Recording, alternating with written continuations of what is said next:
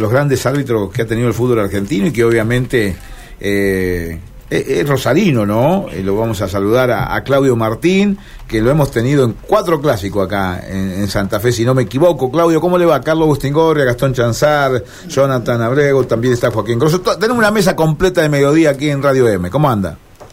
¿Cómo estás? Buen día. Te escucho un poquito bajo. Si me podés levantar un poquito el retorno. Lo que pasa es que eh, lo, ahí estamos. Bueno, ahora perfecto. Bueno, me escucha bien. ¿Está bien cuatro clásicos dije yo acá o tres?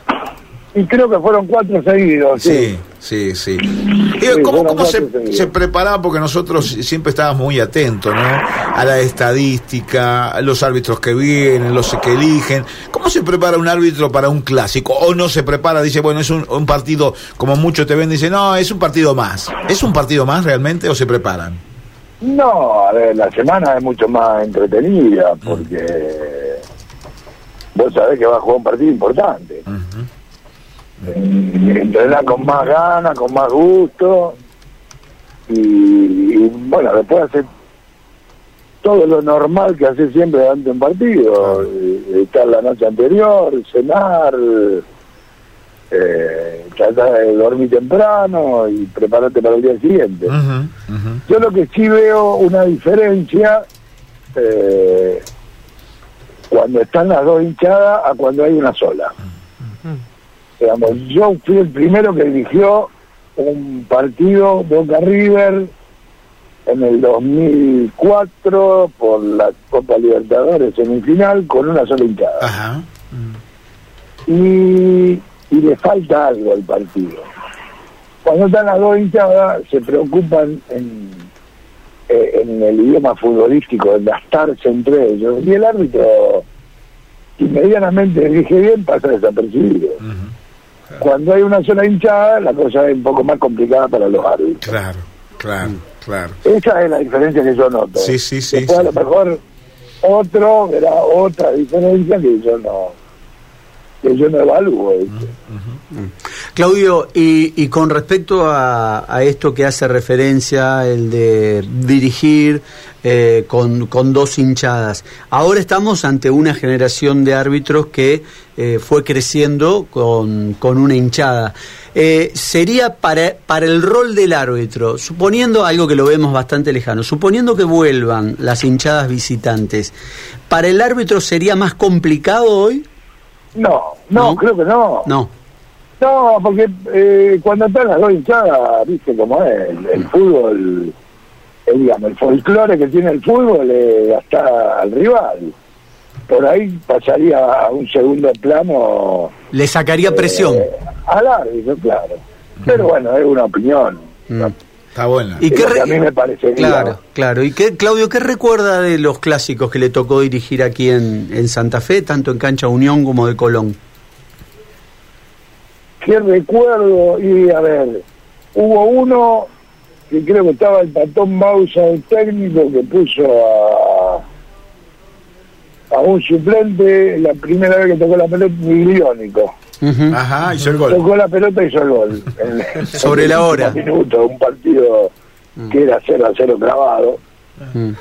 Eh, después el primero que me tocó dirigir, creo que ganó Unión, con un jugador menos, porque le decía el Changuito Cárdenas, mm.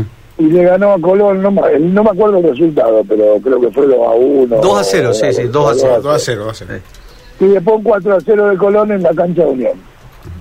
No, no, perdón. De Colón. La, eh, 4 a 0, el, la revancha esa ganó 4 a 0 Colón. Claro, De ahí salió 4 a 0 y se fueron. 4 a 0, claro. Claudio y. Pero no se fueron, el partido. No, no, no, quedó para el folclore. Quedó, para el folclore, claro. Sí, sí. no, porque acá en Rosario sí hubo uno de 4 a 0 y se fueron. Claro, claro. No, Claudio, le, le pregunto si el jugador está más alterado que de costumbre cuando juega un clásico por esto de lo emocional y por ahí con las pulsaciones, no a mil, a diez mil. No, ya son jugadores profesionales, a lo mejor algún debutante puede ser. Sí. Pero no. ¿Qué sé yo? Depende de cada ciudad, ¿viste? Santa Fe muy parecía a Rosario. Claro. Es casi igual, eh, o, a La Plata. Mm. Eh, y sí, algún jugador puede ser que se lo tome. Eh, con más revoluciones de lo que se la tiene que tomar. Pero yo nunca vi un jugador que en un clásico haga dos goles y lo echen por sacarse la camiseta. Ah, mira. O sea, se sacan la camiseta en el primer gol. Claro. En el, segundo no se la sacan. Así que las revoluciones son un poco de venta de humo, digamos. Ah, sí, claro. Eh, Claudio, y te consulto, este fin de semana el que va a arbitrar es Facundo Tello. Eh, ¿qué, ¿Qué análisis haces sobre él? Y Facundo es uno de los árbitros mundialistas. Durante mucho tiempo creo que fue el mejor árbitro de Argentina. Ahora está, eh, me parece que está descansando un poco en el bar, eh, cosa que él no hacía.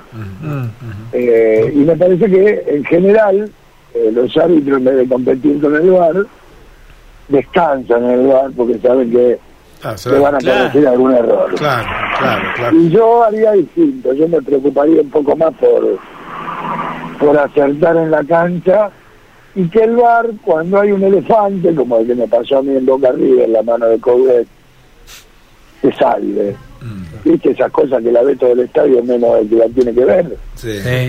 Y que te tenga que salvar y que te salve. Claro.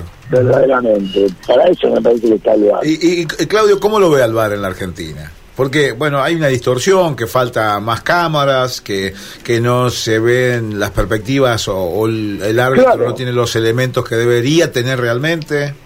Y es de muy baja calidad. Si vos ponés un... Si te vas a correr una carrera de Fórmula 1 con un Fiat 600, seguramente va a salir último, no va a llegar.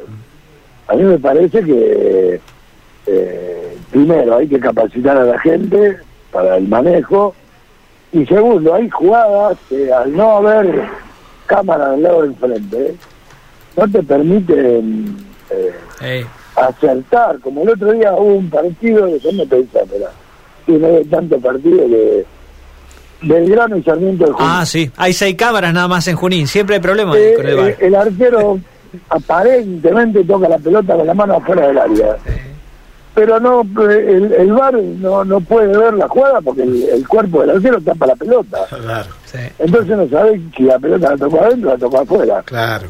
Creo que si van a poner tecnología, tiene que ser sí, sí.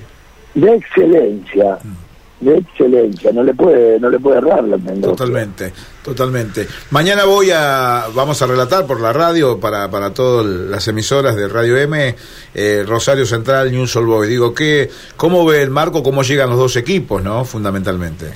No, futbolísticamente mal los dos. No, no. No, no veo eh, capacidad en ninguno de los dos equipos, sinceramente. Mm. Eh, Central está involucionando y Newell quedó estancado. No, no, no sé qué puede pasar. es un clásico que para mí termina empate, pero bueno, viste, siempre hay una jugada a lo mejor que, que lo define para un lado o para el otro. No hay favorito acá. Me parece a mí que no hay favorito. Claro que ustedes lo veo más favorito a Colón que a Unión. Claro, claro, sí, totalmente, totalmente. En el de La Plata es más favorito a Estudiante que a Gimnasia. Mm. Pero en este la verdad que no, no, me animo a, sí, sí. arriesgar el resultado. Claro. En líneas generales, ¿cómo ve al, al arbitraje argentino, Claudio? Sin autoridad, como todo en la Argentina. Eh, no tienen autoridad las maestras, los profesores, la policía y el árbitro tampoco. Nadie cumple las la reglas eh, vamos a la parte del bar. Está prohibido que los árbitros vayan atrás del árbitro o soliciten el bar. Eh, está penado con tarjeta amarilla. ¿Vos viste algún eh, jugador amonestado por pedirle al árbitro que vaya al bar?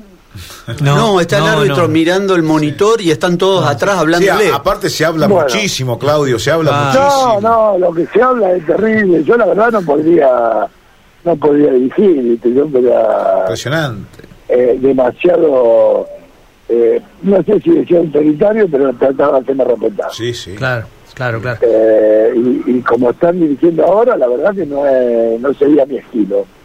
ponen a los cuartos árbitros a hacer psicología con los directores técnicos. Totalmente, totalmente. Ayer fue terrible. Eh, el cuarto árbitro no está para eso. El cuarto árbitro está para hacerle cumplir lo que hay que hacerle cumplir. Claro. Uno solo parado y, y, y adentro del, del corralito. Eh. Salió del corralito, le avisa una vez, le avisa dos veces y la tercera que vaya al corral grande, Ese. que vaya a la platea. Y se terminó el problema. Sí. Mm. Pero bueno, la gente que maneja el arbitraje hoy en día parece que eh, se apunta para otro lado. Claro. Eh, Claudio, ¿y faltaría un Castrilli hoy? ¿Podría dirigir un Castrilli en esta época? Claro que podría. ¿Sí? Lo que no sé si podrían son los jugadores. Ah, Van, a, a ver, yo agarré la época post-Castrilli, yo gané eh, como internacional en el 98. claro. Y, y era todo mucho más fácil. Mm. Los jugadores a veces ni te miraban, al Sí, principio ni te miraban, claro. con la duda, porque no sabían quién era vos. Dije, ahora la cosa eh, está mucho más, No, y empieza más de- liviana, Claro. como todo, ¿eh? como, Claro. como lo que pasa No, claro. en la calle. igual. Sí, sí, totalmente. Y aparte, eh, eh, empieza desde el banco de suplentes. Los entrenadores que le tienen que dar calma son los que más protestan a veces, los que más hablan. Es todo un tema ese.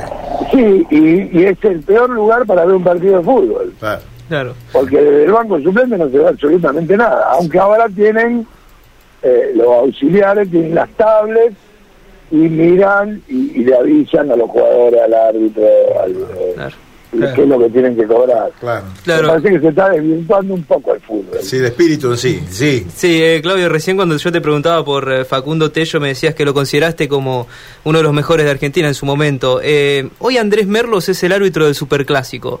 ¿Qué, qué te parece? ¿Es, ¿Es el mejor? No, Merlos. Sí, No, no fue el mejor nunca y no lo va a ser tampoco. claro. Coincidimos. Coincidimos claro. todos, ¿no? Merlo, a ver, eh, con las cosas que ha hecho Merlo dentro de la cancha del fútbol argentino, no debería estar dirigiendo. Claro. Sin embargo, en Argentina es internacional. Sí, señor. Sí, Y sí. lo- Acá el que sabe, sabe y el que no es jefe. Claro, y lo- de que- pero que el ambiente del fútbol quedó sorprendido, ¿no? Que eh, lo, lo hayan, eh, le hayan dado esta oportunidad de dirigir el, el superclásico, ¿no? Pues, Bueno, pero a ver, convengamos que de los siete, ocho últimos partidos viene cumpliendo bien. Mm. Viene cumpliendo bien.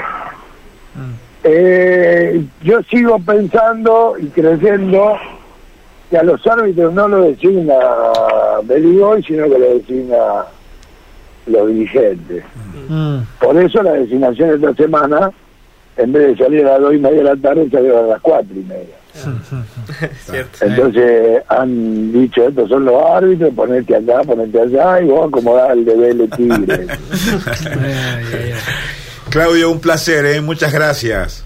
No, al contrario, un placer para mí que se acuerden cuando uno no se mandó ninguna bacana dentro de la cancha. gracias. Gracias. A- abrazo, gracias. Hasta luego. Otro para ustedes, Gracias. éxito con el Ahí programa. estábamos hablando con Claudio Martín, cuatro clásicos.